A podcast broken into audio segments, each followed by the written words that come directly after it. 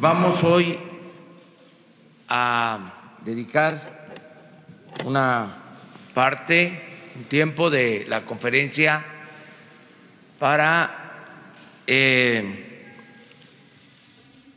dar a conocer acciones en contra de la homofobia, en contra de la discriminación, en contra de los crímenes de odio. Nosotros estamos construyendo una auténtica democracia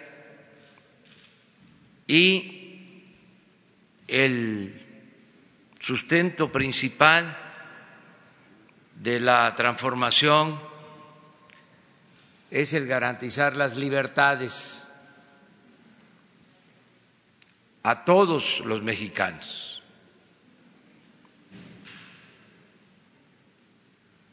Es democracia, libertad y justicia. Por eso, en este día vamos a exponer a ustedes lo que el gobierno de la República está haciendo en esta materia, en este tema para evitar la discriminación. Vamos a pedir que Alejandra Haas tome la palabra. Invitamos también a Genaro Lozano, un académico que exponga sobre el tema.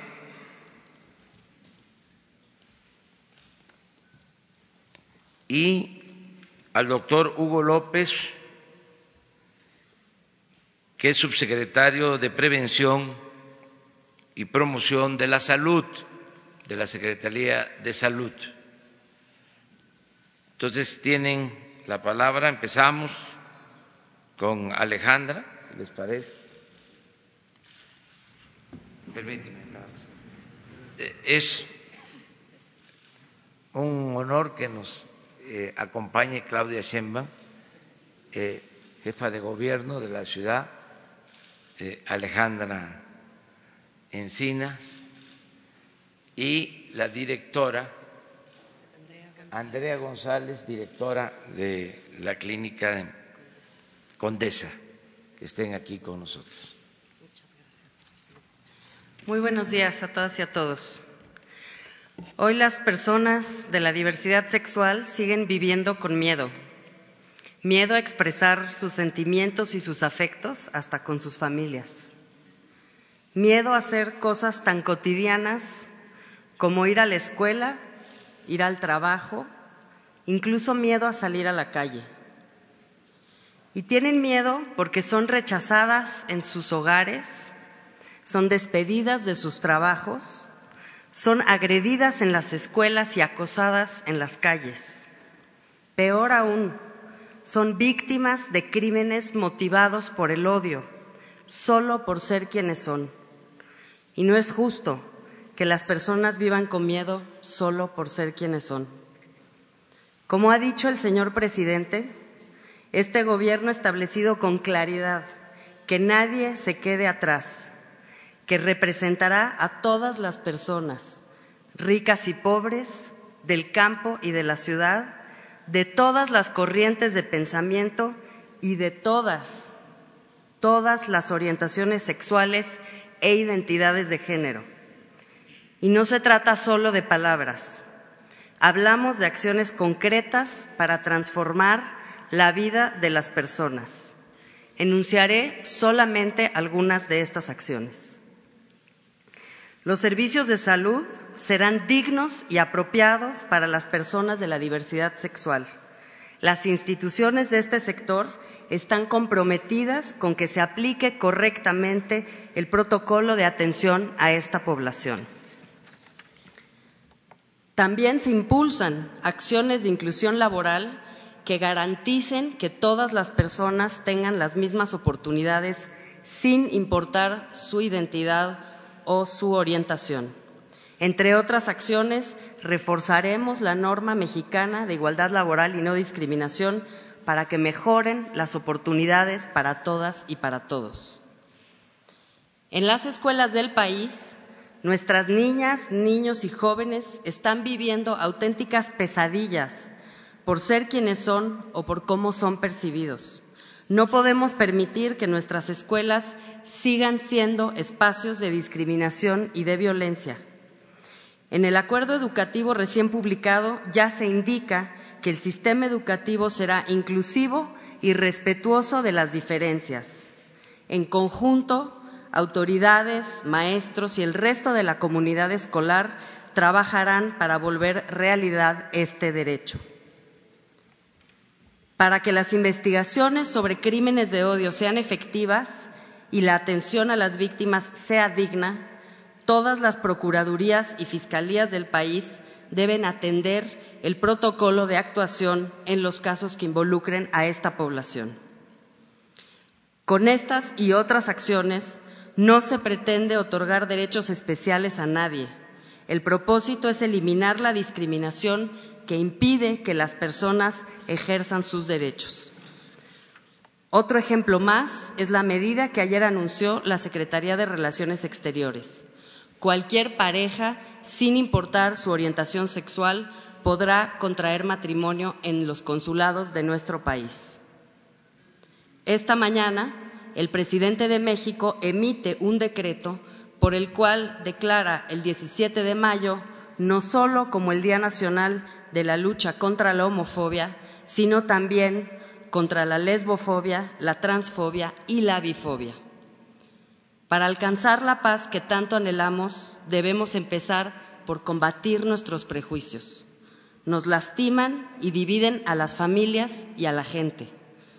Apoyemos las acciones que pueden impulsar esta transformación social. Todas y todos podemos aportar algo. Muchas gracias.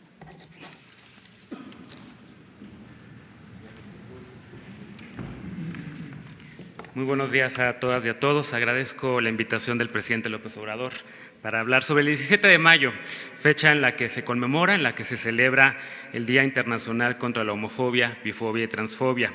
Una fecha que sirve para pensar y conmemorar también los logros, pero también los pendientes, los retos y los desafíos a nivel global, a nivel nacional y también a nivel local. En la década de los años 70, una mujer, llamada Nancy Cárdenas salió del closet y lo hizo en la televisión nacional. Y desafiante y valiente le dijo al periodista Jacobo Zabludowski, estoy aquí porque soy lesbiana y porque quiero los mismos derechos para todos. La necia, la necia y formidable Nancy Cárdenas, como la llamara el escritor Carlos Monsiváis, es la madre del movimiento LGBT, lésbico, gay, bisexual y transmexicano. En esa década, en los años 70, no había un solo derecho para las poblaciones de la diversidad sexual. Por el contrario, lo que había era intimidación, acoso, bajo el pretexto de haber cometido faltas a la moral. Gracias al trabajo de activistas LGBT, pero también al de aliadas y al de aliados, nuestro país es hoy mucho más justo, mucho más incluyente. Activistas LGBT pasaron pronto de lo lúdico y lo clandestino a lo político y lo público, y siguiendo el eco y el ejemplo de Nancy Cárdenas, salieron valientemente a las calles a protestar y a demandar derechos, a exigir dignidad y ciudadanía plena. Justo este 2019 se celebra ya el 41 aniversario de la Marcha del Orgullo aquí en la Ciudad de México. A mediados de los años 90, la irrupción del movimiento zapatista nos hizo voltear a vernos a todos a los ojos y entender las múltiples discriminaciones de los pueblos originarios y también, por supuesto, de la diversidad sexual. A partir del 2001, las feministas lésbicas tomaron la batuta y presentaron la primera iniciativa de ley para reconocer a las parejas del mismo sexo en México y en América Latina. Cinco años después, en el 2006, las sociedades de convivencia pusieron al entonces Distrito Federal en la vanguardia de los derechos para las personas LGBT en todo el país. En 2009, el movimiento LGBT la coalición Sociedad Unida por el Matrimonio Igualitario impulsó y arropó la llamada Ley Razú y con ello avanzó el matrimonio igualitario en esta ciudad y la puso además en el radar del mundo entero. Desde entonces se ha desencadenado un lento pero constante efecto dominó en todo México.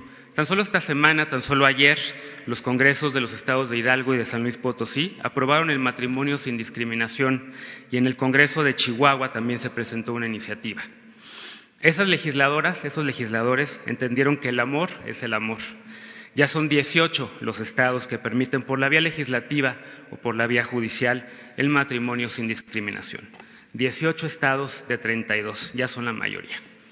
El matrimonio igualitario es mayoría ya y debemos sentirnos muy orgullosas, muy orgullosos de los activistas, de legisladoras, de legisladores aliados y del Poder Judicial también de nuestra Suprema Corte que ha validado y exigido también estos derechos.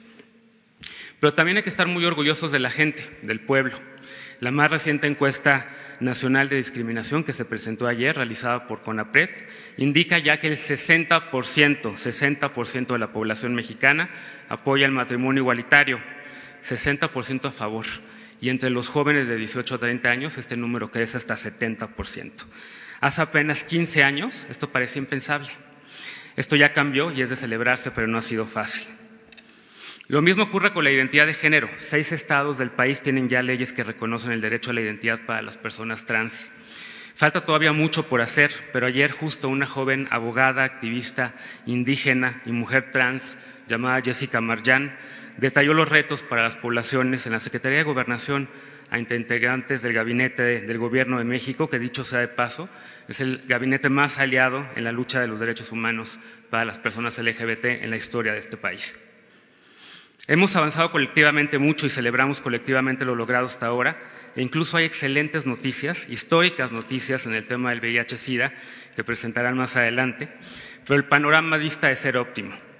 Según la organización Letra S, 473 personas fueron asesinadas en el sexenio anterior simplemente por ser gays, lesbianas o trans, y este año ya van 28. Apenas la semana pasada, a menos de tres kilómetros de aquí, donde estamos, de Palacio Nacional, un restaurante llamado La Cañita fue atacado por sujetos con odio a las mujeres lesbianas. Porque el odio, el odio mata. La ideología del odio que diseminan grupos antiderechos mata. La lesbofobia mata, la transfobia mata, la homofobia mata. Así de simple, así de fuerte, así de contundente. El gobierno que encabeza, presidente, el gobierno que encabeza Andrés Manuel, tiene que decirlo muy claro. No hay cuarta transformación posible sin las personas LGBT en México. Nuestro país no va a ser más justo, seguro e incluyente si seguimos discriminando, si seguimos diciendo que estos temas no importan, si seguimos pensando en consultas para los derechos humanos. México solamente será un país más justo e incluyente si se respeta el derecho de todas las personas a opinar, de la sociedad civil a colaborar de la mano del Gobierno de México, de los periodistas a realizar su trabajo sin intimidación, y especialmente si se avanzan los derechos de las personas más vulnerables, de las personas indígenas, de jóvenes sin oportunidades, de personas trans, de personas con discapacidad, de adultos mayores, de personas que viven con VIH-Sida y de nuestros hermanos y hermanas migrantes que pasan por territorio mexicano. En todos estos grupos, en todas las familias, en todas las calles, en todos los partidos políticos ya hay al menos una persona LGBT Estamos en todos lados. Somos tus senadoras, somos tus pastores en iglesias cristianas incluyentes, somos tus nietos, somos tus hijas, somos tus hijos y no estamos enfermos. No hay nada, nada que corregir. Somos personas, somos mexicanas, somos mexicanos igual que tú. En el 2010, Felipe Calderón le abrió la puerta a la homofobia del Estado al cambiarle el nombre al día que hoy celebramos y combatir el avance del matrimonio igualitario. Y lamentablemente el Partido Acción Nacional ha votado mayoritariamente en contra de los derechos de las personas. En 2016 el presidente Peña Nieto cambió esta postura, le abrió la puerta a los pinos a la diversidad sexual, decretó el primer Día Nacional contra la Homofobia en nuestro país, presentó un paquete de iniciativas en la materia, pero su partido, el PRI, lo dejó solo, le dio la espalda. Hoy se acaba de decretar el 17 de mayo como el primer Día Nacional contra la Homofobia, Lesbofobia, Bifobia, Transfobia, tal y como debe llamarse. La puerta abierta se ha ensanchado y no debe cerrarse, mucho menos en un gobierno de izquierda que lucha por la justicia social, mucho menos cuando la historia de los avances de la diversidad sexual ha ido acompañada de los distintos partidos socialdemócratas y los de izquierdas que han existido en México. Y hay que decirlo, Morena hoy ha votado a favor de todas las iniciativas de matrimonio igualitario y de identidad de género que se han presentado y lo ha hecho con el apoyo de muchos otros partidos, del PRD, del PT, del Movimiento Ciudadano y en algunos casos del PRI, Partido Verde y Nueva Alianza. México no será un país más libre, más justo y más equitativo sin la diversidad sexual. México no será un país menos desigual hasta que la dignidad de todas las personas, incluidas las LGBT, se haga costumbre. Porque solamente la inclusión y la verdad nos harán libres. Porque el respeto al derecho ajeno, el respeto a la diversidad ajena, el respeto a la otredad es y traerá la anhelada paz. Por ello, todas las personas, todas las identidades, todas las orientaciones, todas las familias, ni un paso atrás.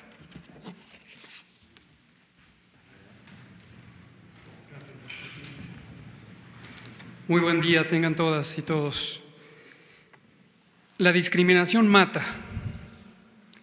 Es un grave determinante de los problemas de salud porque restringe el acceso efectivo a los derechos a la protección de la salud, al acceso oportuno y al acceso de calidad daña, por tanto, a los individuos, tanto como a la sociedad.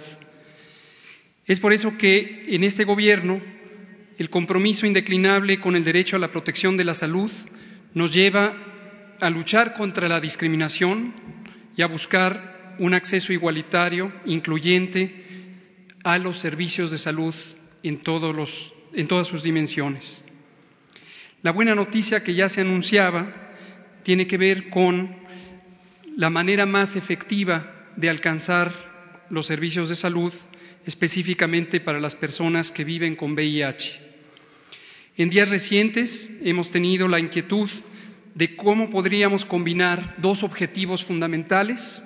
El primero y superior, garantizar el derecho a la salud para las personas que viven con VIH. Y el segundo, no menos relevante, que es proteger el interés público de los intereses privados que han llevado a México a ser el país de América Latina que paga los más altos costos del tratamiento antirretroviral. Con la ayuda de expertos clínicos de probada integridad, calidad y experiencia y de organizaciones sociales también íntegras, combativas, consecuentes, hemos tenido la propuesta de un nuevo paradigma para el manejo del VIH en México. Este nuevo paradigma nos permitió una ágil e inteligente combinación de optimización médica de los tratamientos con una mejor capacidad de negociación que ha permitido proteger el interés público. En ello quiero agradecer la muy dedicada colaboración de la Ciudad de México, del Gobierno de la Ciudad de México y específicamente de el Centro de Atención Integral del VIH de la ciudad a cargo de la doctora Andrea González. En concreto, lo que hemos logrado es histórico. Será histórico conforme va a mejorar la calidad y oportunidad del tratamiento y el prolongar la vida con calidad de las personas que sufren con la epidemia de VIH. Pero también histórico en los ahorros. Hasta el momento hemos tenido ya un abasto continuo de los medicamentos que estaban pendientes y quiero dejar en claro que precisamente por la colaboración generosa del Gobierno de la Ciudad de México pudimos asegurar que en ningún momento se perdiera el abasto en las entidades federativas. Hoy hemos asignado más de 80% de las contrataciones de compra y hemos tenido un ahorro extraordinario, nunca antes visto en nuestro país, de 1.700 millones de pesos. Esto corresponde a más del 50% del gasto anual total en el tratamiento antirretroviral, con reducciones de hasta el 76% en algunas claves, y agradezco también la hábil e inteligente participación de la maestra Raquel Buenrostro, oficial mayor de la Secretaría de Hacienda, hemos logrado esta combinación inédita de efectividad terapéutica, de eficiencia terapéutica, que nos permitirá seguir avanzando en la lucha contra la epidemia de VIH-Sida. Gracias. Bueno, pues esto es lo que queríamos informarles y abrimos, si les parece, sobre este tema y posteriormente eh, tocamos otros temas. Eh, buenos días, presidente. Sobre este tema, preguntarle si su gobierno va a impulsar el matrimonio igualitario, es decir, que ya haya leyes federales, o sigue pensando usted que es un tema que debe ir a consulta. Muchas gracias. Ya hay un marco legal establecido en las leyes, eh, tanto en lo que tiene que ver con eh, la federación, los estados, ya hay resoluciones de la Suprema Corte de Justicia y eso es lo que se va a respetar, básicamente. ¿No se necesita una ley que se mande al Congreso para que se discute? No, considero que ya están garantizados los derechos de las personas para ejercer eh, su eh, libertad.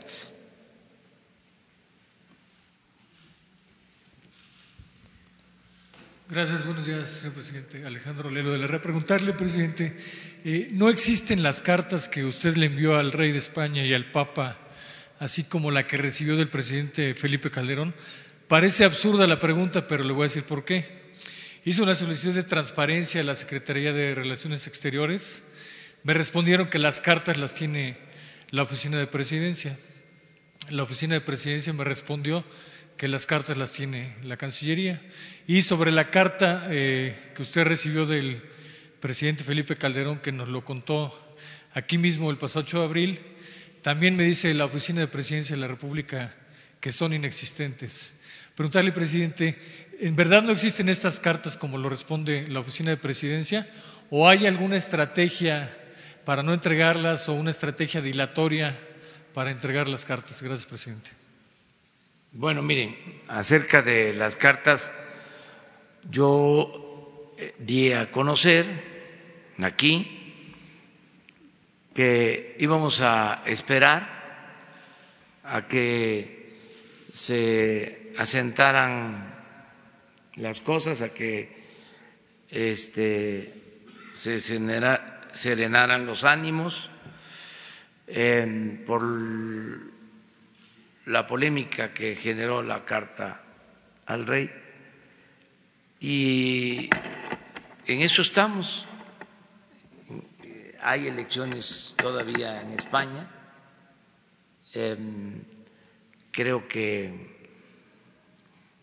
a finales de este mes, ya a partir de ahí, para eh, ser muy cuidadosos, de las formas, vamos a dar a conocer la carta al rey.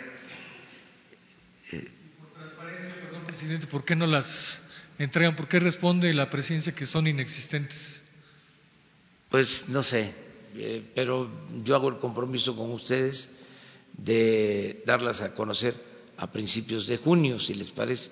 Es una cuestión de respeto, de diplomacia. Nosotros dimos a conocer las cartas, o mejor dicho, enviamos las cartas este, y de repente las filtraron.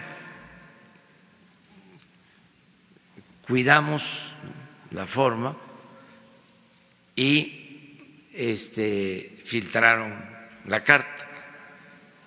Entonces vamos ahora a dar a conocerla a principios de, del mes próximo, que pasen las elecciones.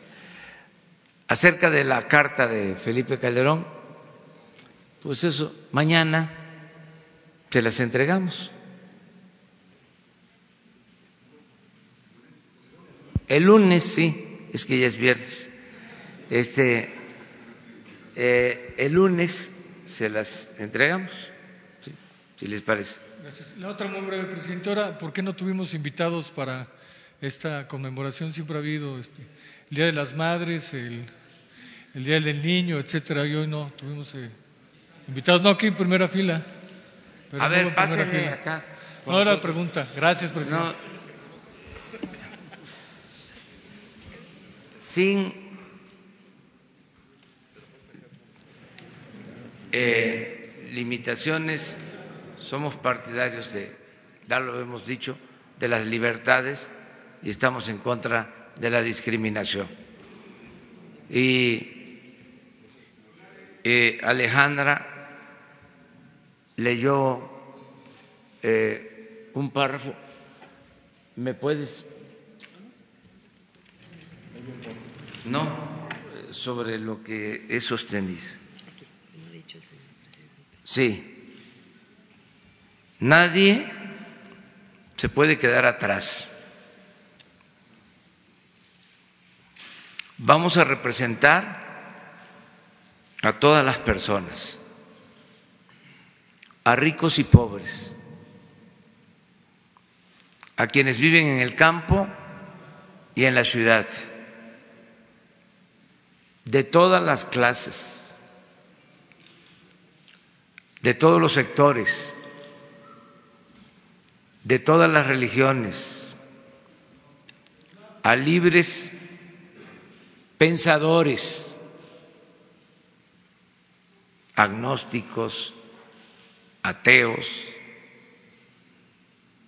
de todas las corrientes de pensamiento y de todas las orientaciones sexuales e identidades de género. Este es un gobierno que representa a todas y a todos los mexicanos. Por eso, eh, este día se trata este asunto que tiene que ver con las libertades y con no permitir la discriminación,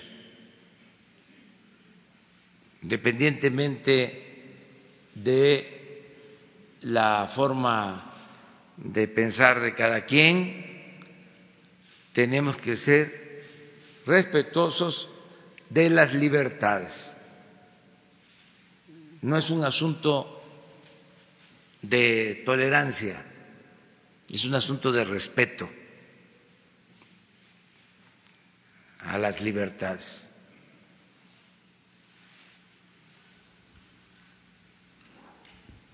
Gracias, presidente. Buen día. Alfonso Bárcenas de Cadena Raza, Radio 620.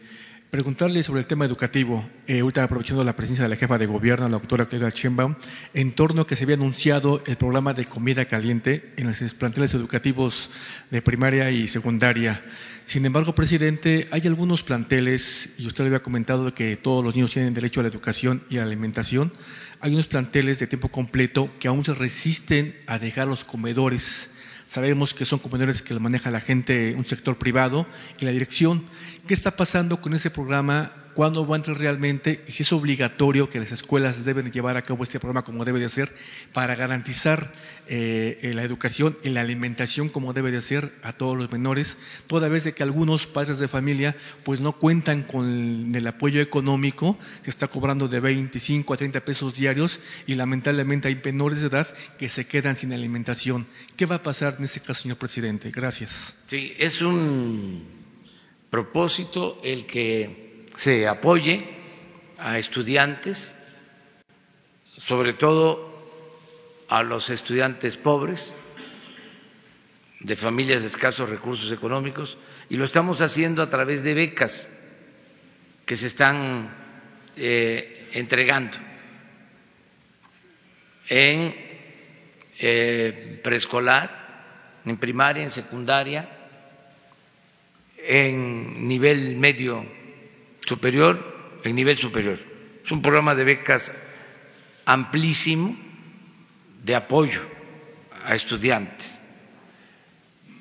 Y eh, estamos también eh, buscando la forma de reforzar lo de la alimentación en las escuelas. Existe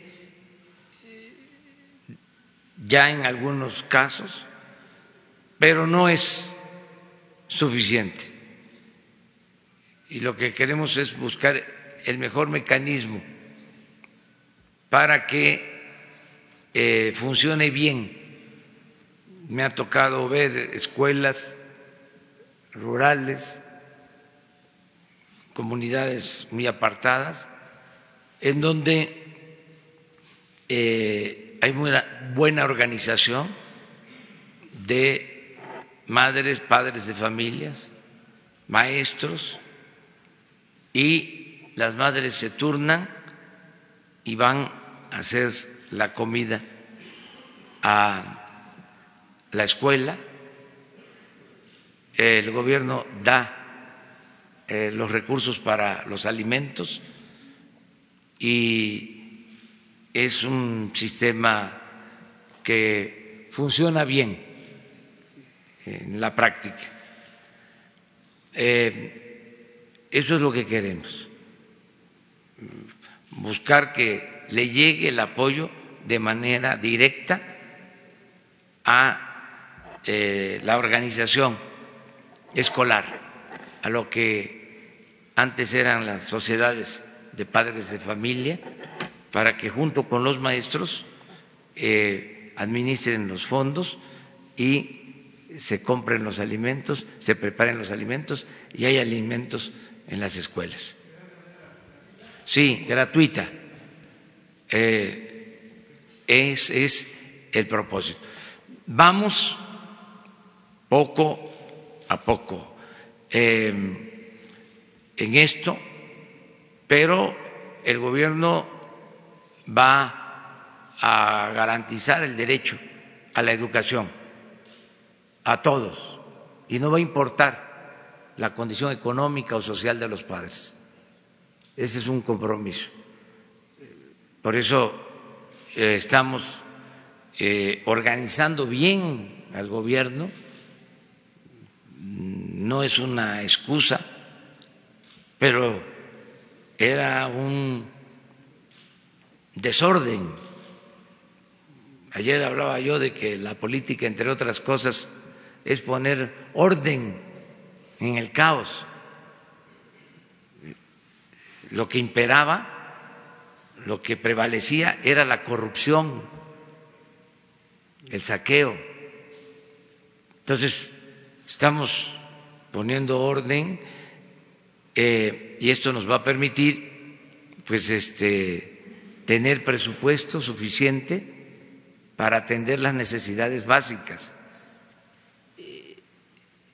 Lo de los medicamentos es un ejemplo de cómo eh, se repagaban los medicamentos. Se eh, constituyó la venta de medicamentos en una de las industrias más lucrativas de México en los últimos tiempos por la corrupción. Entonces, al terminar con todo eso, pues se va a poder ayudar muchísimo más a la gente va a rendir más el presupuesto.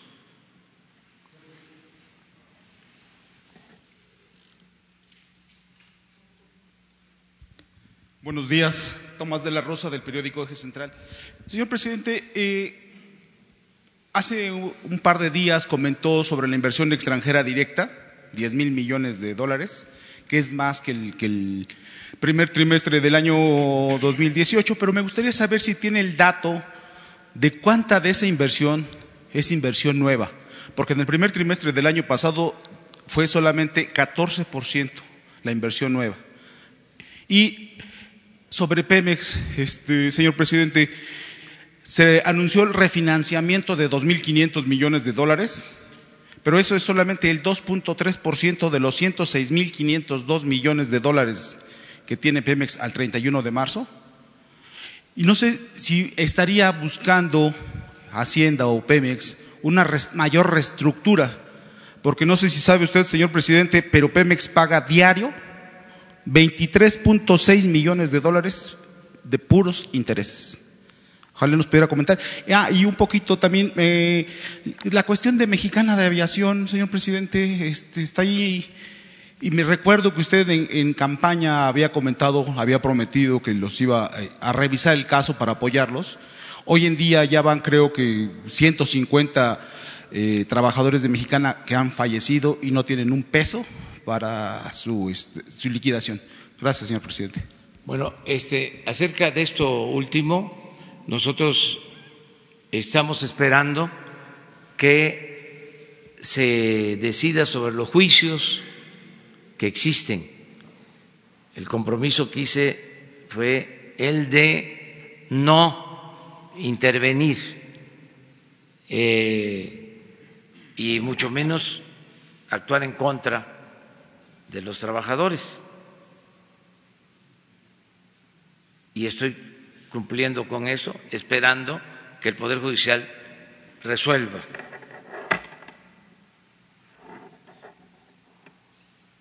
Y estamos en condiciones de ayudar en todo lo que podamos. Acerca de lo de Pemex, pues ya lo hemos explicado bastante. Pemex eh, fue una empresa maltratada por los tecnócratas corruptos, neoliberales o neoporfiristas, que querían destruirla como empresa. Pero es tan eh, noble esa empresa porque el petróleo es un gran negocio,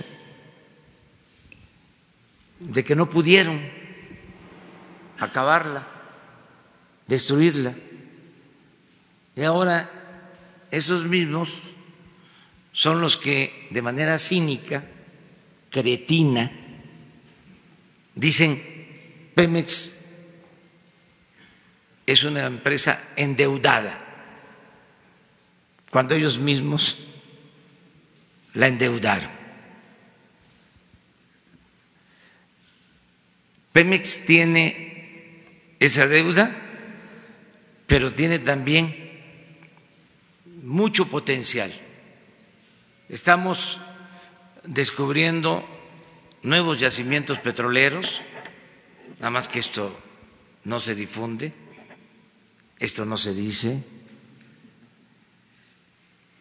y vamos a producir mucho petróleo. Vamos a eh, recuperar la capacidad productiva de Pemex. Y sí, Pemex tiene una deuda de un poco más de 100 mil millones de dólares, ciento siete mil millones de dólares aproximadamente, que por cierto no ha crecido esa deuda en lo que llevamos, ni va a crecer. 1.3. No. Según datos de Pepex. No. No hay incremento de deuda en términos reales. Ah. ah. Este, Oiga, señor presidente, pero, permíteme, porque es muy interesante. Ojalá ya, como dicen los jóvenes, ya chole con esto, ¿no? con todo respeto. Pero está bien seguirlo explicando. Miren, eh, Pemex tiene esa deuda que eh, se contrajo en los gobiernos anteriores cuando no se debió endeudar a Pemex. Como se padece de amnesia, hay que estar recordando de que con Fox y con Calderón se recibieron dinero, se recibieron fondos, se recibió dinero por la venta de petróleo al extranjero como nunca en la historia. Eh, raudales de dinero. Y todo se fue por el caño de la corrupción o se utilizó para financiar eh, el gasto burocrático. También saben para qué? Para condonar impuestos a sus allegados. Entonces, no se debió endeudar a Pemex como se hizo. Pero nosotros estamos optimistas porque Pemex produce mucho, es la empresa más rentable de México y es una de las empresas más rentables del mundo, por una razón sencilla. No se le paga renta a la naturaleza. Extraer un barril de petróleo cuesta 10 dólares y se vende en 60 dólares. Son 50 dólares de ganancia por barril. Por eso sopilotean tanto.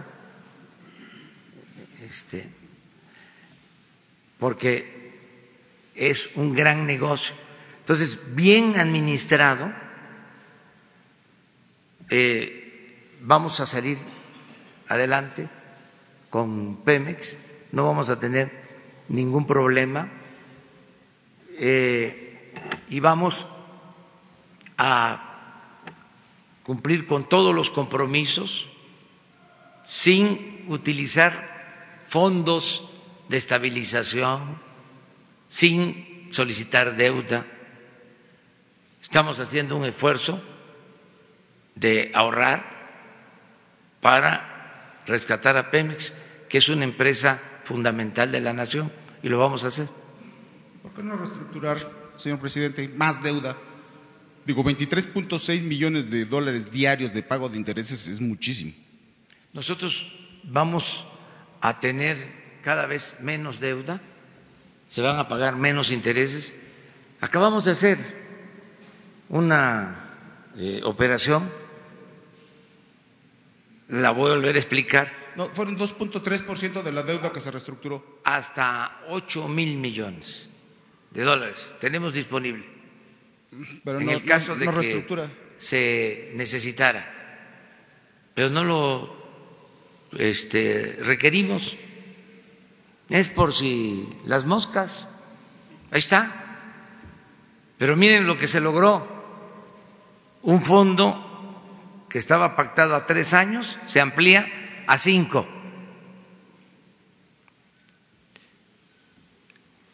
También eh, se amplía el monto a ocho mil millones de dólares. Y se amplía el plazo, se amplía el monto y se reduce la tasa de interés.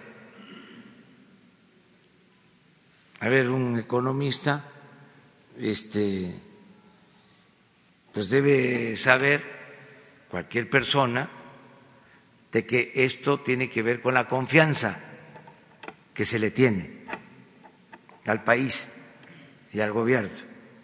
¿Y saben de dónde dimana la confianza? De que ya no hay corrupción tolerada en el gobierno. Y esa información la manejan pues los bancos extranjeros y los financieros saben muy bien lo que está sucediendo, porque todos los días tienen información acerca de el dato de inversión extranjera directa es nueva inversión 10 mil millones de dólares.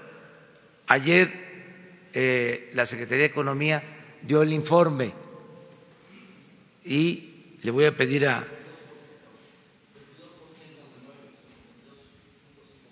veintidós nueva inversión 22.5 de nueva inversión, incremento de inversión con relación al mismo trimestre ¿Cuál es su meta, del año pasado, ¿Cuál es su meta para 2019 de inversión extranjera directa, señor presidente? 7% de aumento. Pues es cosa de proyectar. Si así fue el primer trimestre, hagamos la cuenta de cómo nos va a ir en el año. Va a haber más inversión eh, extranjera en el país este año que el año este, anterior. 7% promedio, eh, mínimo.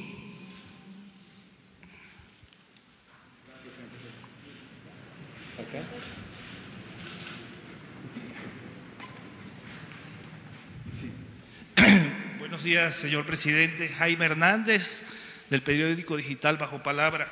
Retomando el tema que usted comentó hace un momento sobre eh, apoyar con alimentos a la niñez de la educación básica en el país. El fenómeno de la obesidad este, es un hábito que viene afectando a gran parte de la población, no solo de la niñez, sino adulta. Aquí viene la pregunta, el sector educativo, las escuelas y los padres de familias, creo que no hay que dejarlos solos. Habría que orientarlos a través de quizás del sector salud para eh, privilegiar la orientación alimenticia de la niñez en el país. Sí, eh, es fundamental. Todo lo que se haga este, para prevenir da resultados. En el caso de la medicina está demostrado que lo mejor es lo preventivo, este, mejor que la eh, medicina curativa. Y esto tiene que ver con alimentación, tiene que ver con la educación para la salud, tiene que ver pues con la orientación nutricional, tiene que ver con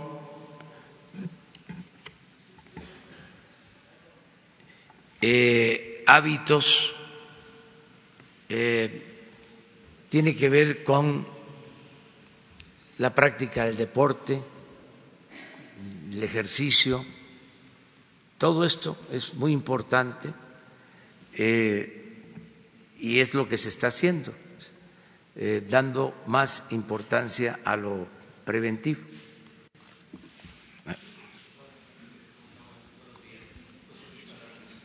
de Página Ciudadana, después de varios años volverlo a ver. Dos preguntas. Una, dice, no, el destino nos alcanzó, hay mucha contaminación. ¿No sería bueno retomar eh, los ventiladores que propuso el ingeniero Alberto Castillo, que tanta burla le hicieron en el pasado y son utilizados en otras naciones? ¿No es momento de repensar y retomar esa propuesta? Es la primera bola. La segunda bola, señor, usted habla de justicia. ¿Es justo que la clase media, la clase trabajadora, pague impuestos, ICR, pague por trabajar? ¿Cuál es su opinión? Mire, eh, Claudia tiene que irse, este, pero a mí me gustaría que antes de irse que contestara a la primera pregunta.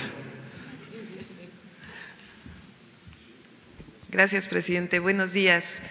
Eh, es una alternativa que se ha estudiado mucho, eh, no es una alternativa viable.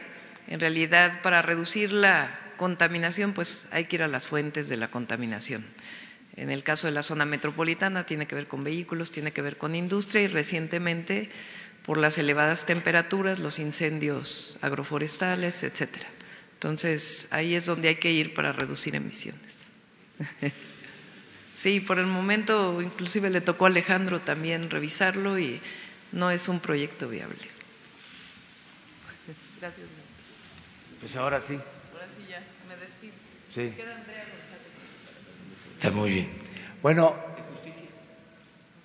sí, miren, el lunes quedamos en que vamos a dar a conocer un decreto para suspender la condonación de impuestos a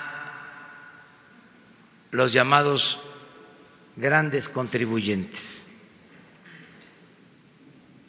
porque se ha abusado de ese mecanismo.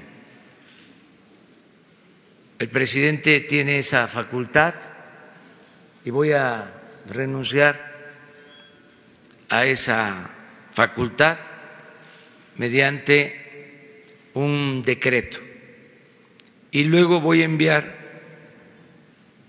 cuando sea el tiempo, modificaciones en la ley de ingresos en el mismo sentido. No quiero que se vaya a malinterpretar.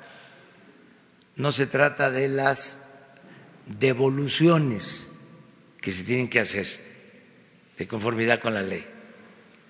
Estoy hablando de condonación de impuestos porque imperaba el influyentismo y la corrupción. Entonces, se condonaban año con año miles de millones de pesos, al grado de que habían grandes, grandes, grandes contribuyentes que no pagaban impuestos.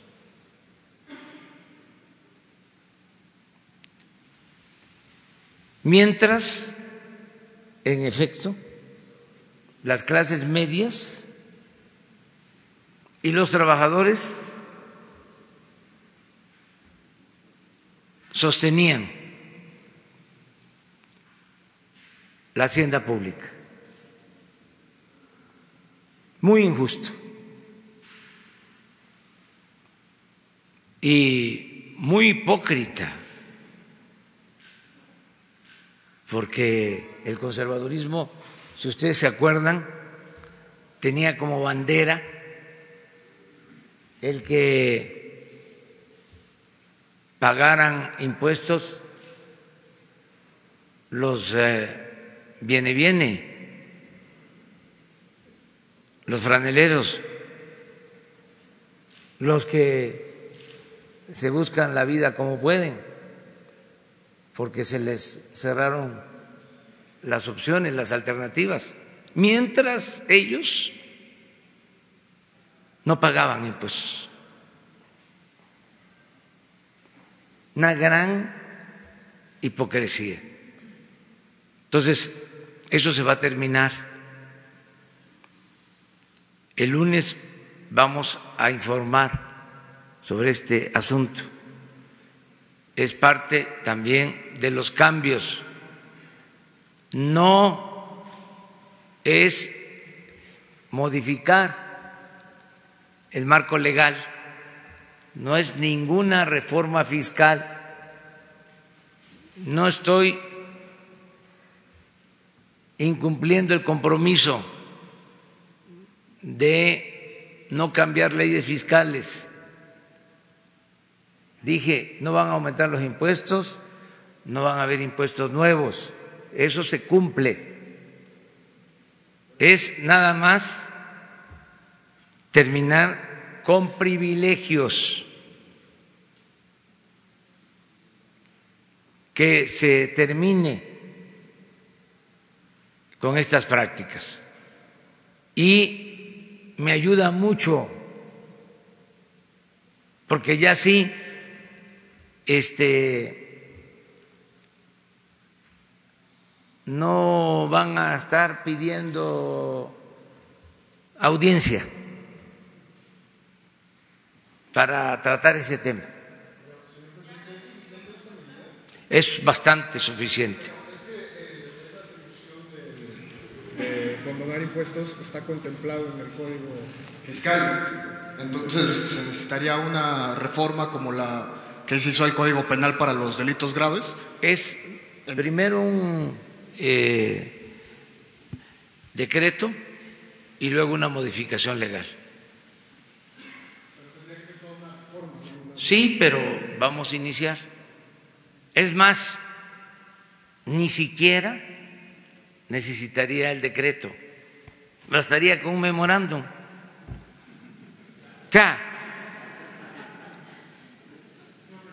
Si este ya es una decisión tomada, es mi facultad.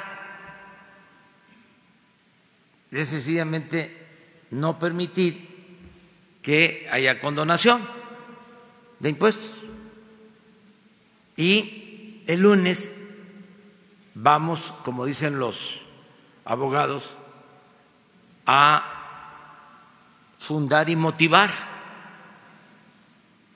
eh, la decisión, porque les vamos a dar a conocer el monto de lo que se ha condonado en los últimos tiempos.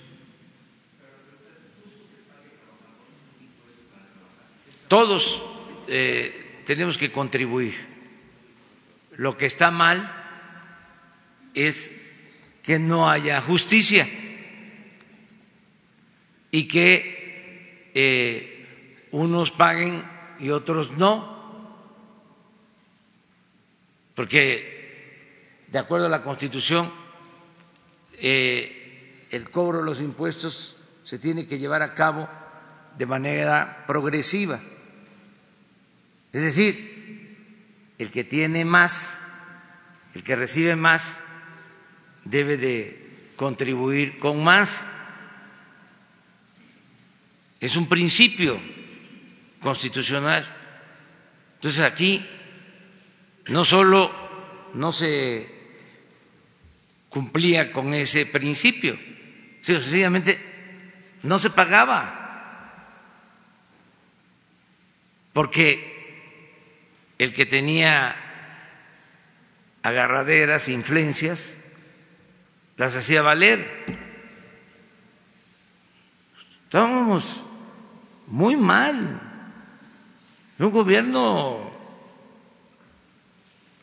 corrupto, ineficiente, un gobierno eh, dominado por el influyentismo, faccioso, un gobierno convertido en un comité al servicio de unos cuantos. El gobierno no representaba a todos los mexicanos. Eh,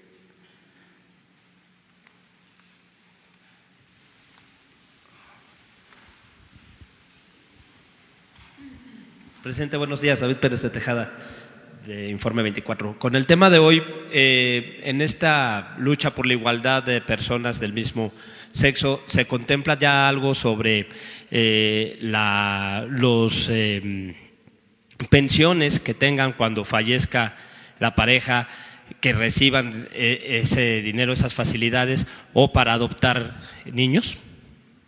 Eso está en proceso, eso pues es la misma sociedad y las autoridades este, correspondientes las que van a decidir. Es un proceso, pero lo importante es que se vaya avanzando para el ejercicio pleno de las libertades y que no haya discriminación.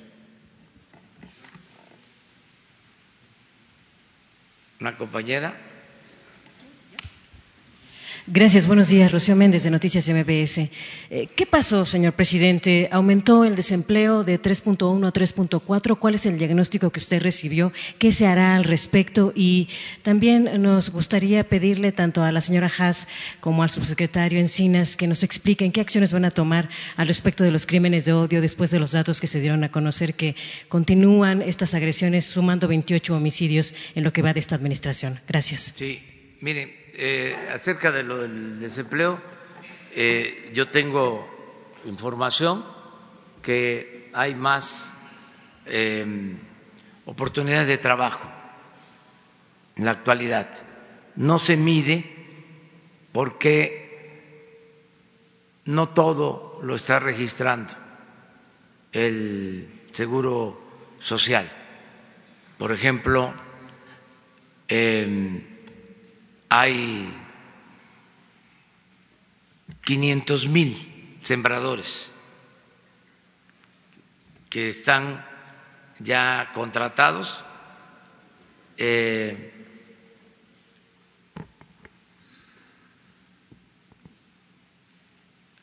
a ver, quiero ver la, la cifra. Son 500 mil jóvenes, jóvenes, que están en el programa de jóvenes construyendo el futuro.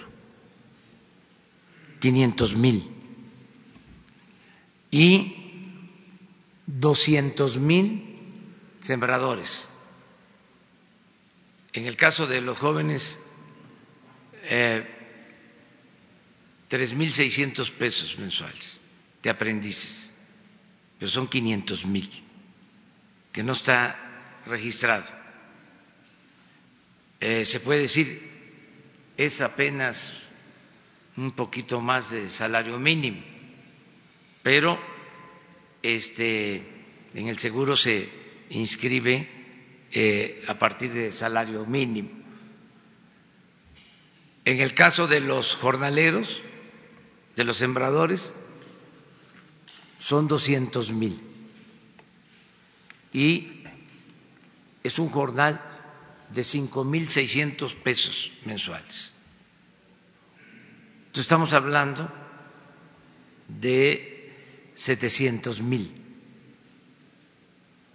que no están incorporados. Y va a ir creciendo el número. Calculamos que en tres meses ya vamos a tener un millón de jóvenes de 500 mil a un millón, porque se está trabajando para que tengan tutores.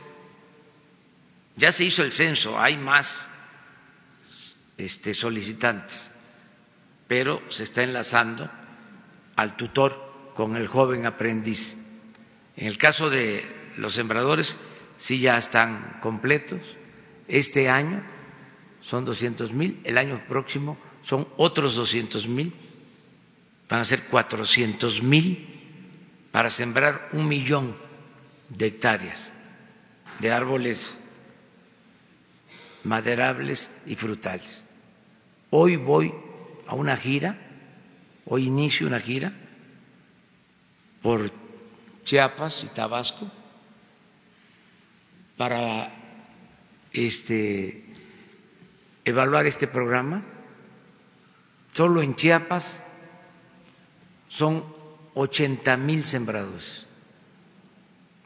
Entonces, todo esto no se registra en las cifras de eh, desempleo, pero vamos, vamos bien. Yo no me atrevería a decirles mentiras. Este, a decir eh, eh, vamos bien si no fuese cierto. ¿Qué pasa? Que nuestros adversarios se frotan las manos este, pensando que nos va a ir mal eh, y pues se van a quedar con las ganas porque nos está yendo bien, afortunadamente. Vamos bien y de buenas. El día primero de julio voy a informar al pueblo de México a detalle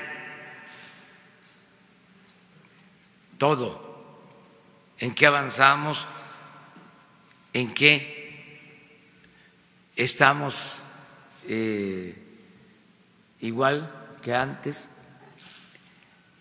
sí les puedo decir que casi en nada se ha retrocedido. Todo ha sido avance.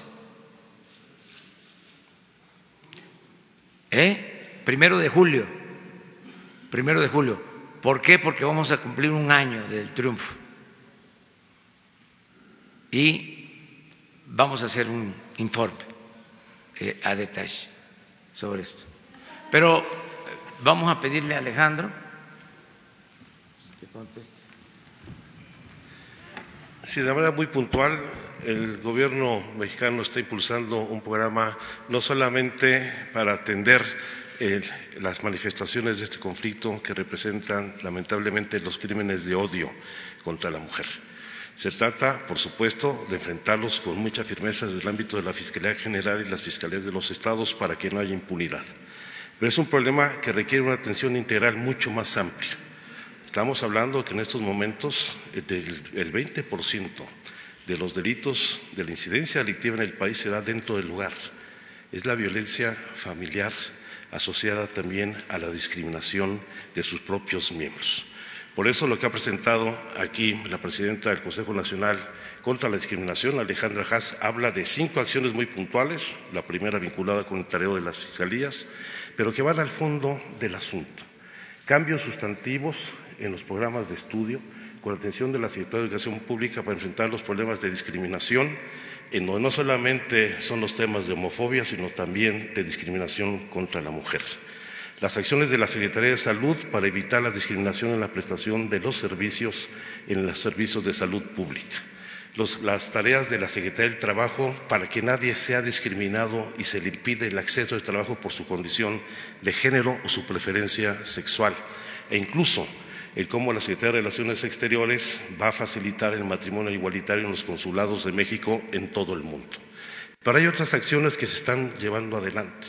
Por ejemplo, el Consejo Nacional de Población, aquí está quien lo encabeza, su secretario general Carlos Echarri, pondrá énfasis particular en desarrollar nuevas tareas, nuevos programas que permitan enfrentar las causas de origen de los problemas, la, evitar el embarazo temprano de niñas y jóvenes menores de edad, el evitar, dar una visión distinta de los viejos esquemas de planificación familiar para avanzar en los programas de salud sexual y reproductiva e incluso en el Registro Nacional de Población estamos avanzando en otorgar el derecho a la identidad de las personas transgénero.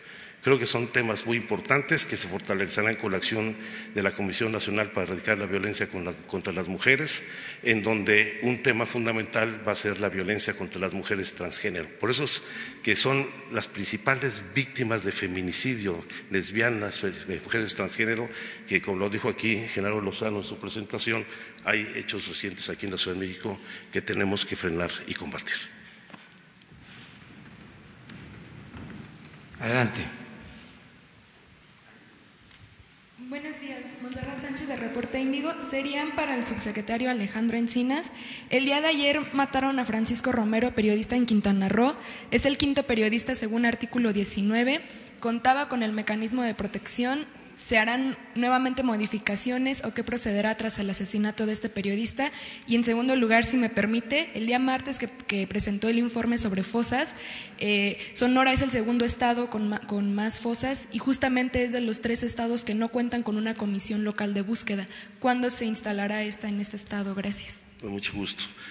Sí, efectivamente, lamentablemente ayer se registró el homicidio de Francisco Romero Díaz quien era reportero del periódico de Quintana Roo y de otros medios como le ocurrió aquí, que era un medio electrónico.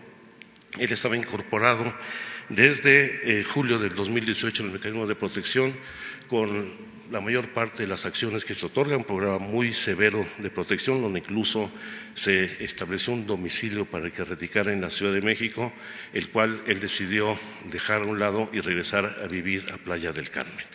Por supuesto que estamos haciendo la investigación del caso asociada a la que se ha abierto por parte de la Fiscalía del Estado, tomando en consideración particularmente la declaración de, su esposa, quien señala que efectivamente el mecanismo había venido cumpliendo con su responsabilidad y el personal de escolta lo estuvo acompañando hasta su casa ese día donde pernoctó y lamentablemente él salió eh, sin haber dado aviso a nadie y sucedió este percance. Pero esto tendrá que desarrollarlo, sin lugar a dudas, la investigación de la Fiscalía y estamos dando todo el apoyo a la familia, como también al, personal del medio eh, Quintana Roo, con quien hemos estado en comunicación, particularmente responsable del mecanismo Arón Mastache, desde la primera hora del día de ayer. Y, por supuesto, habrá que revisar eh, la implementación de las medidas que se otorgan para la protección donde sí tenemos que pedirles aquí, a los beneficiarios de este programa pues que nos ayuden a cumplir con los parámetros de seguridad que se requieren para evitar este tipo de incidentes.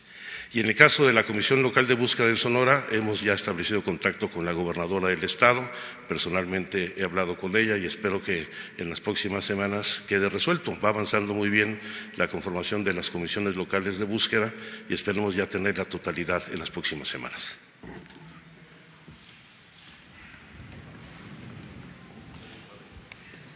Sí.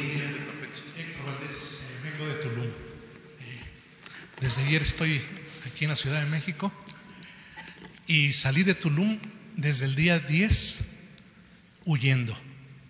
El clima de terror que se vive en Quintana Roo, en Tulum sobre todo, es mucho, pero muy, muy grave. Yo he tenido denuncias, acercamientos con el mecanismo de control, de protección, con todo respeto le digo, en mi caso, desde hace años han sido muy descuidados, ¿eh? con todo respeto.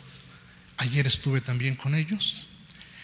Mientras yo estaba aquí, a las seis de la mañana, tratando de averiguar la manera de entrar, me enteré de que mataron a Francisco, que era mi amigo, pero ya han matado a dos amigos míos también, uno en Carrillo Puerto, en julio, y en junio antes eh, otro amigo también en Playa del Carmen. En esa zona es verdaderamente grave lo que ocurre y se lo digo de verdad en primera persona. Estoy amenazado de muerte, tuve que salir el día 10, dejar Tulum, dejar todo, eh, esconderme en Chetumal y salir para la Ciudad de México desde anteayer. Hace cuatro días llegué a Toluca primero y estoy aquí. Eh, me pusieron bombas, me aventaron bombas Molotov a mi casa en noviembre. Fui golpeado por la policía estatal a cargo de un personaje nefasto, Alberto Capella Ibarra. El señor pide respeto, yo debería tenerlo también porque su policía me golpeó a culatazos. Hay un video de esto. Muchos medios nacionales lo dieron a conocer.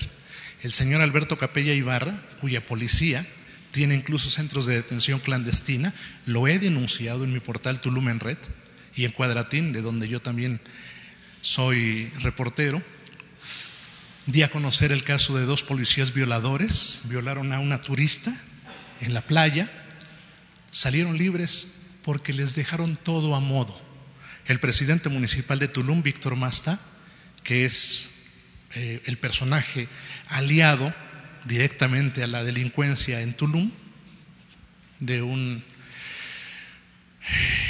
corazón tricolor antes, pero ahora muy conservador, igual que el gobernador, parece que le dejan las cosas a modo a la delincuencia y parece que ellos deciden dónde crece y dónde disminuye la delincuencia. Yo he hecho periodismo crítico desde hace 10 años en redes sociales. Tengo Tulum en red desde hace 10 años, mucho antes que, medios electrónicos existieran. Yo ya tenía Tulum en red. Entrevisté en muchas ocasiones al señor presidente como candidato desde hace muchos, mucho tiempo cuando no lo entrevistaban todavía. En Cafeto comimos alguna vez. Estoy de verdad eh, lastimado, sobre todo porque ayer, mientras estaba yo acá afuera en la moneda, me enteré de que Francisco lo habían matado y estoy consternado porque a mí, eh, después de esta golpiza que le dije, eh, un policía estatal me dijo que yo ya estaba muerto. Me dijo, tú ya estás muerto, hijo de, nomás que no lo sabes todavía un policía estatal. El señor Alberto Capella Ibarra no se pronunció al respecto, ni el gobernador tampoco. Se dio a conocer en medios nacionales. Siguió. En marzo en abril todavía. Eso fue en marzo, me golpearon en abril, me tendieron una emboscada, sujetos. En la noche me dijeron, así como le dijeron a Francisco, hay un cuerpo abandonado en un vehículo en tal lugar, fui para allá, pero di aviso a la policía, nunca me muevo sin dar aviso, jamás lo hago. Me, le di aviso, no hizo caso la policía, yo llegué porque ese es nuestro trabajo. Ese es nuestro trabajo y es casi en guerra lo que hacemos. Yo he cubierto balaceras, bombas que tira la policía en contra de la población. Lo pueden encontrar ustedes. Lo que ocurre ahí es verdaderamente grave. ¿eh? Y ahora yo, temiendo por mi vida, me salí desde el 10. Llegué aquí tratando de conseguir justicia, tratando de conseguir a demandas que tengo pendientes desde hace mucho tiempo, varias, muchas, tratando de conseguir audiencia con ustedes, porque el mecanismo de protección a mí me dejó al garete sin respuesta. Igual que artículo 19, lo digo francamente, es decir, uno termina descreyéndose de todas las instituciones y dan ganas de decir lo que alguna vez una persona importante en la vida de todos dijo, ¿no? Al diablo con las instituciones, si no sirven. Yo no sé qué va a pasar. El periodismo no lo voy a dejar. Estoy absolutamente convencido de que he hecho un trabajo honesto, serio, responsable, a diferencia de algunos reporteros de provincia, nunca ni siquiera ocupo altisonancias. Mantengo mi página con mi nombre visible, porque no creo en el periodismo anónimo. Incluso mis datos, mi dirección y todo, nunca había sido motivo de orgullo nunca había sido motivo de preocupación, porque yo estoy seguro de que he hecho un periodismo honesto. Pero este gobierno que tenemos en Quintana Roo es un gobierno de terror, lo digo de verdad. Los grupos delincuenciales, el cártel Jalisco Nueva Generación se estableció coincidentemente a la llegada del gobernador Carlos Joaquín González.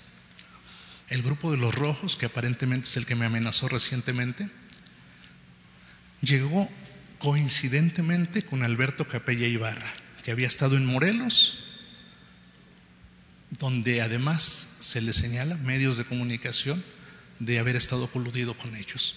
Yo no lo sé, no puedo asegurarlo. Lo que sí sé es que los vendedores de droga, ustedes no tienen idea, no tienen idea de lo que pasa en Quintana Roo, lo que pasa en Tulum.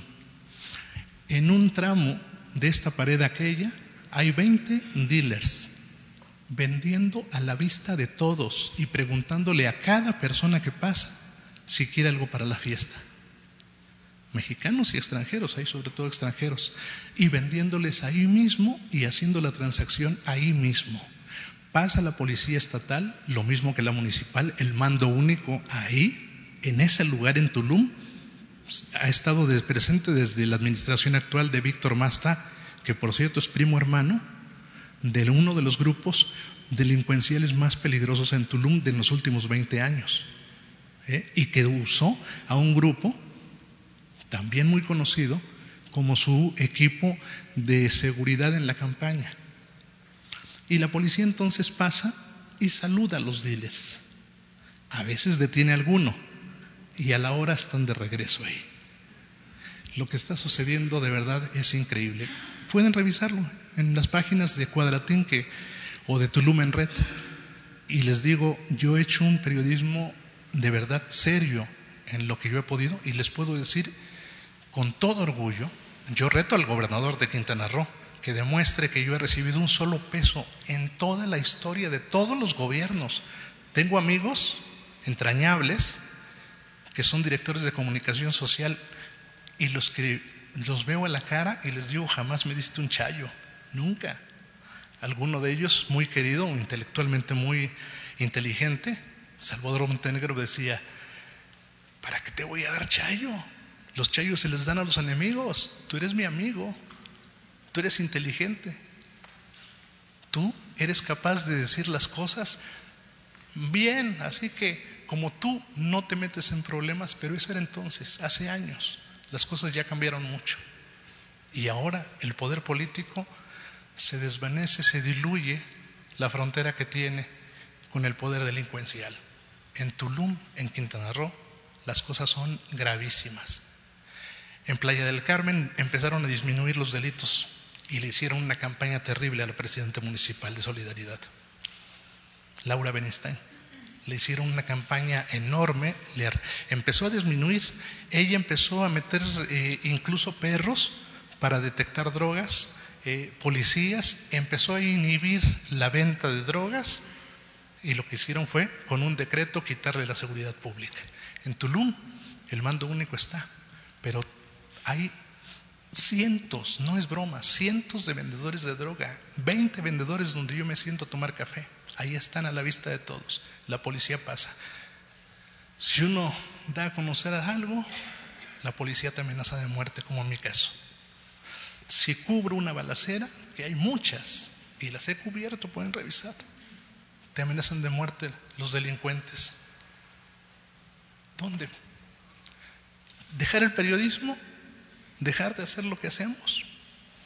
A lo mejor lo tenga que dejar de hacer, pero no creo que sea justo por la impunidad que hay. Es una impunidad enorme, gigantesca, no tienen idea de lo que es. Y se los digo de corazón, ojalá que la justicia federal, ojalá que las acciones federales sean capaces de revertir algo que está pasando en Quintana Roo y en el resto del país también en muchos lugares, pero en Quintana Roo está creciendo como nunca se había visto. Nunca jamás en toda la historia, ni en los gobiernos más oprobiosos yo había visto esto. Nunca fui tan amenazado, y fui amenazado antes, ¿eh?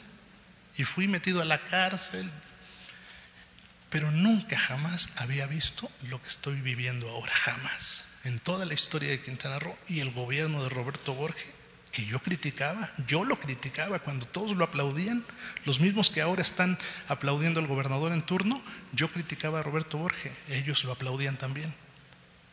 Nunca recibí un peso, ni, del gobierno municipal tampoco, pero a cambio, el presidente municipal en su campaña dijo que el único lo único que tengo es un carro pagado a plazos, todavía lo terminé de pagar, tres años. Fue capaz de decir frente a gente que me lo había comprado el PRI, cuando yo nunca he sido priista.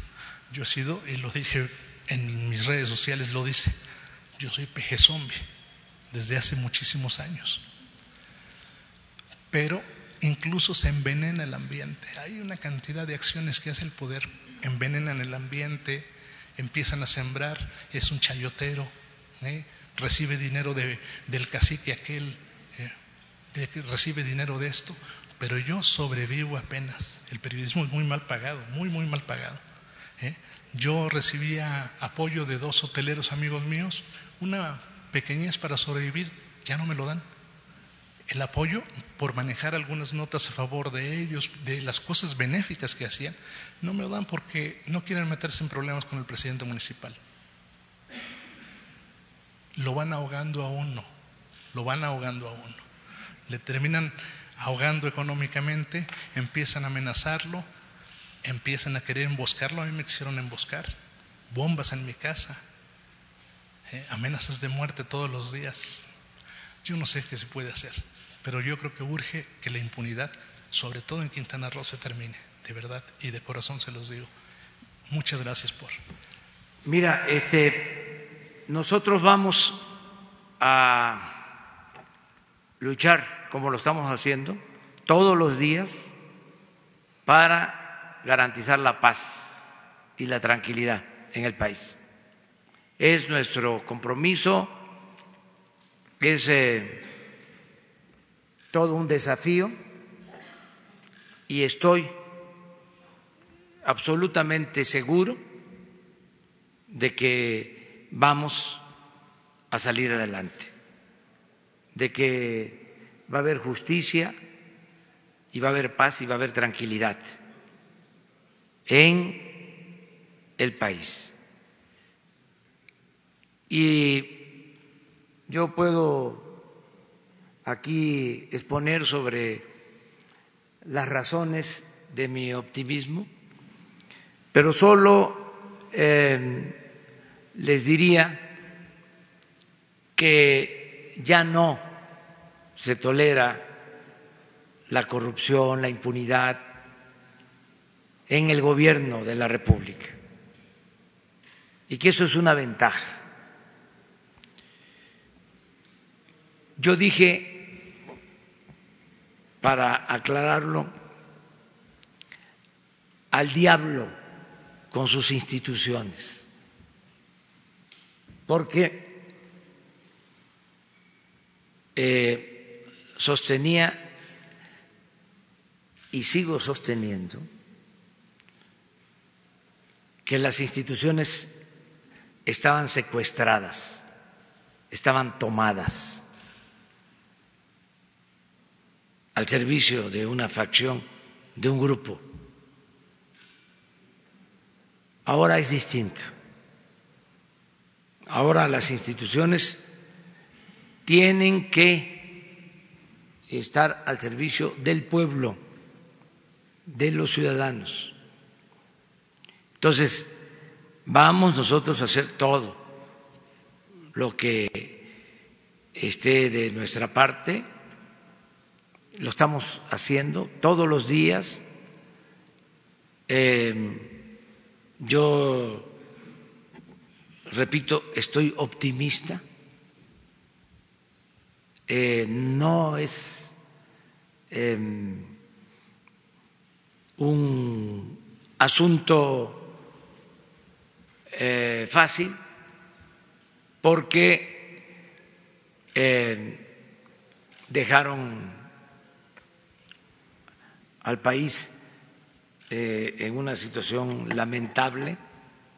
Todo esto que está pasando es, pues, eh, el saldo de 36 años de política neoliberal, 36 años de abandono al pueblo, 36 años de corrupción, de impunidad, y por eso se desató la inseguridad y la violencia, como nunca se había visto. Pero todo esto va a cambiar. Y eh, en tu caso, que mereces todo nuestro respeto y toda nuestra protección, nuestro apoyo, nuestra ayuda, eh, Alejandro, va a hablar contigo ahora este, para ponerse de acuerdo, eh, protegerte, apoyarte, respaldarte en todo, para que puedas ejercer tu oficio, que es un noble oficio, y que así todos los mexicanos podamos trabajar y vivir en paz. Ese es el propósito. Yo quiero aprovechar también, porque son casos que duelen mucho, todos los homicidios, todas las pérdidas de vidas humanas duelen, todas. No este somos robots, somos seres humanos, tenemos sentimientos nos duele lo que sucede en el país, sobre todo cuando pierden la vida. Eh, mexicanos, seres humanos. Y por eso quiero aprovechar para mandar un abrazo a el diputado Marco Adame, que perdió a su hermano, también por la violencia que desgraciadamente prevalece en el país. Y a todos nuestros más sentidos pésames y al mismo tiempo acompañado de ese pésame, de esa solidaridad, el compromiso eh, sincero, serio, de que no vamos a dejar de atender este grave problema del país. Todos los días, desde muy temprano hasta muy tarde, estamos dedicados a atender los asuntos públicos y en particular lo que tiene que ver con la inseguridad y con la violencia. Estamos haciendo todo, todo, todo, todo.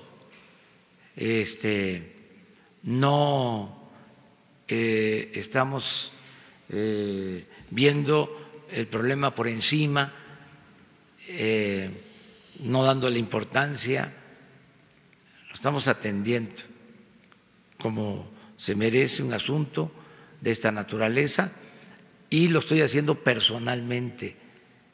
Y me están ayudando eh, servidores públicos también comprometidos, me están ayudando los eh, marinos, me están ayudando los militares, dos instituciones importantes, la Marina, la Secretaría de la Defensa, la Secretaría de Seguridad Pública, me está ayudando la Secretaría de Gobernación, me ayudan eh, servidores públicos sensibles como los que están aquí, gente honesta como Alejandro, eh, con buenos sentimientos, eh, gente responsable, todos estamos trabajando unidos, juntos, para garantizar la paz y la tranquilidad y así vamos a continuar. Ese es el compromiso que hacemos contigo, con los habitantes de Quintana Roo y de todo México, de todo México. Eh, vamos a terminar porque ya eh, tengo que salir. Vamos a, Chiapas eh, a una gira vamos a estar en